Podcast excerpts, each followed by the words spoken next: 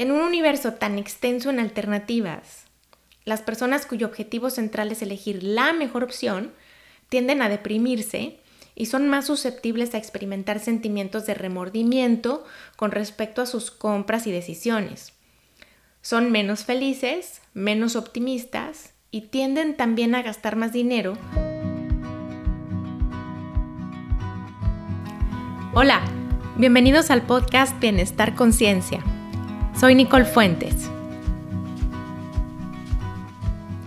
Elegir en un mundo en donde abundan las opciones no es tarea fácil y la forma en que tomamos decisiones puede afectar nuestra felicidad. La cantidad y variedad de productos que hoy tenemos a nuestro alcance ha crecido exponencialmente. ¿Te has fijado cuántas opciones de cereales hay en el supermercado? La variedad de bloqueadores solares en las farmacias dermatológicas, sabores de mermeladas. ¿Te has puesto a pensar en cuántas combinaciones diferentes puedes hacer cuando pides un café en cualquiera de las cafeterías que están de moda? Desde luego, la abundancia de opciones mejora nuestra calidad de vida, porque nos proporciona libertad y aumenta el control que ejercemos sobre nuestra manera de vivir, lo que en principio es esencial para nuestro bienestar. Sin embargo, la sobreoferta de alternativas tiene un costo. El proceso de elegir un producto entre tantos disponibles puede resultar abrumador. A mí, la verdad es que tantas opciones me paralizan.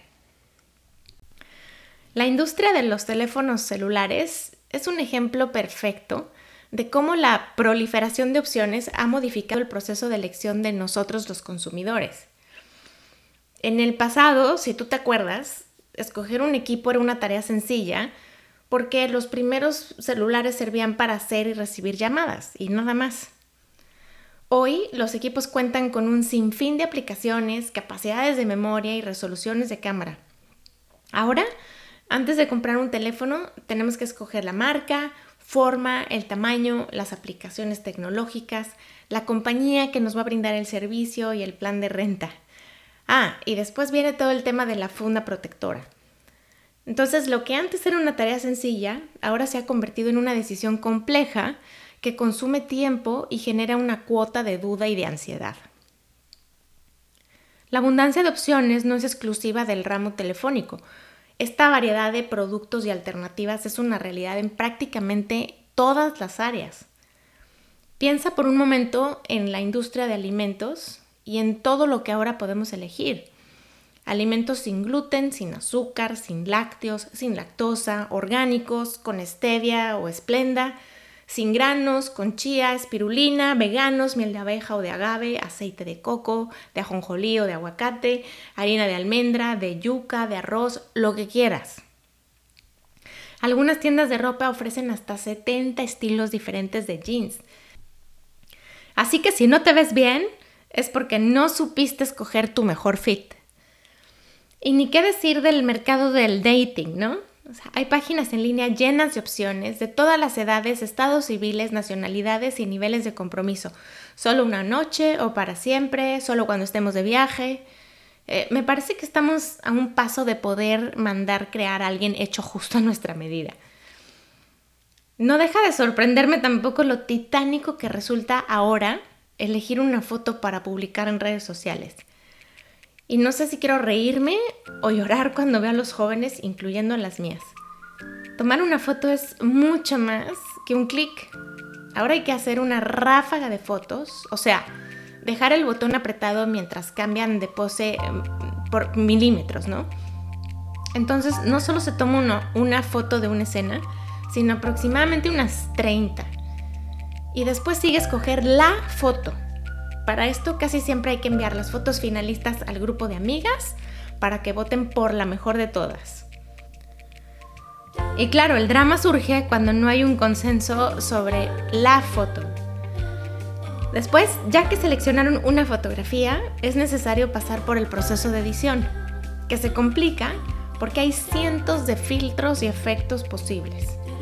Entonces viene una segunda ronda de encuestas y análisis exhaustivo. Y no creas que aquí termina la cosa.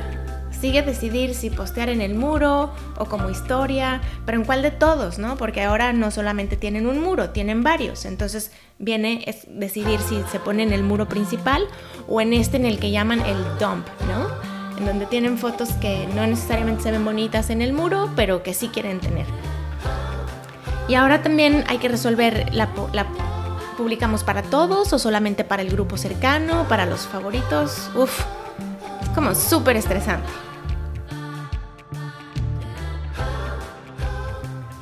Ahora, los consumidores debemos dedicar tiempo a recopilar y analizar información extra para elegir la opción adecuada a nuestras preferencias y necesidades. Y ya no podemos echarle la culpa a la falta de posibilidades. Ahora, si algo sale mal, es porque nosotros nos equivocamos al escoger o no buscamos lo suficiente. Ahora, ¿cómo se relaciona todo esto con la felicidad? Bueno, estudios recientes muestran que la forma en que las personas elegimos entre tantas opciones repercute en nuestro bienestar. Te cuento un poco más. La literatura clasifica a los consumidores en dos grupos de acuerdo a su estilo de elección. En un grupo están las personas que maximizan, que son maximizadoras, y en otro están los que satisfacen necesidades. Los maximizadores buscan y aceptan únicamente la mejor opción.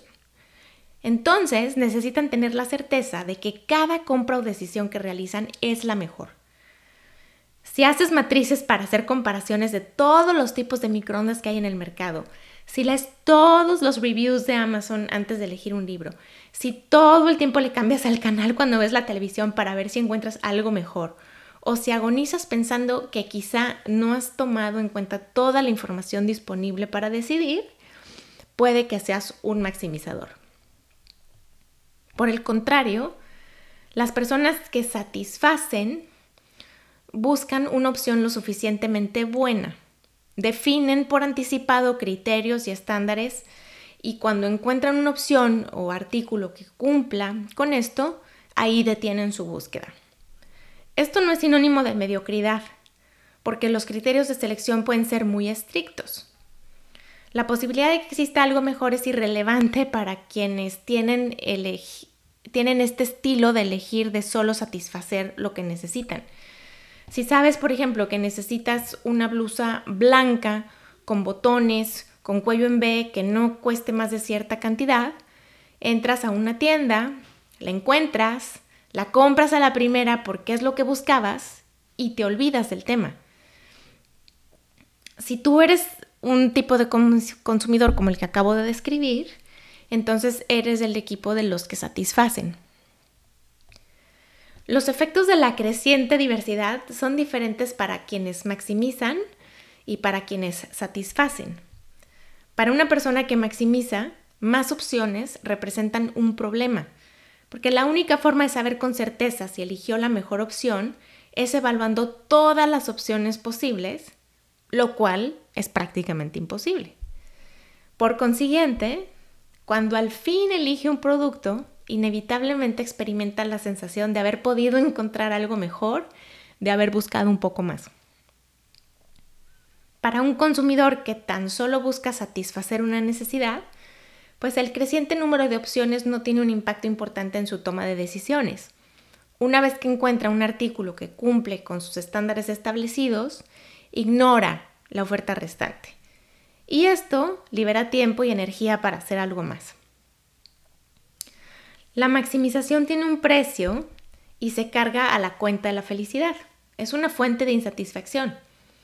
En un universo tan extenso en alternativas, las personas cuyo objetivo central es elegir la mejor opción tienden a deprimirse y son más susceptibles a experimentar sentimientos de remordimiento con respecto a sus compras y decisiones.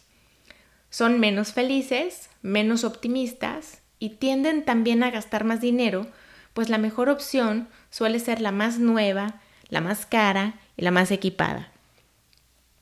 En conclusión, como consumidores, es importante que aprendamos a seleccionar una opción lo suficientemente buena, que cumpla con lo que necesitamos y a no desgastarnos en el intento de conseguir la mejor. Esta práctica nos ahorra tiempo, dinero, ansiedad y sin duda nos hace más felices. ¿Y tú maximizas o satisfaces? Gracias por estar aquí. Te espero en el siguiente capítulo y te invito a conocer mi nueva página de internet en www.bienestarconciencia.com. Y me gustaría aprovechar también para pedirte que si te gusta el podcast, lo disfrutas y lo encuentras útil, dejes un review en alguna de las plataformas en la que lo escuchas. Muchas gracias. El podcast de Bienestar Conciencia es una producción de ruidoso.mx.